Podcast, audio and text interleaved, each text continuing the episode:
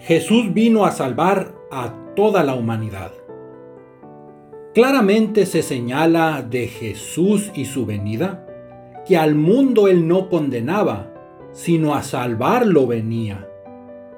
A los suyos fue primero proclamando el Evangelio y después al mundo entero.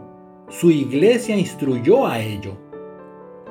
Testigos somos llamados ante el mundo ser de Cristo. Nuestra fe pues proclamando y actuando como es debido. Jesús dice, Él es la vid, y cual pámpanos unidos, cada uno ha de vivir, dando el fruto requerido. La raíz de aquel olivo presentado en la escritura de Israel no es simbolismo, tampoco a la iglesia apunta. Israel, también la iglesia, ramas son de aquel olivo. La raíz pues representa al pueblo al que están unidos.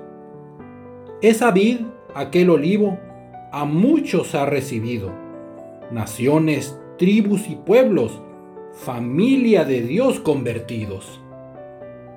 Ramas secas no seamos, sino vivas, dando frutos, mientras juntos avanzamos, salvados ya de este mundo.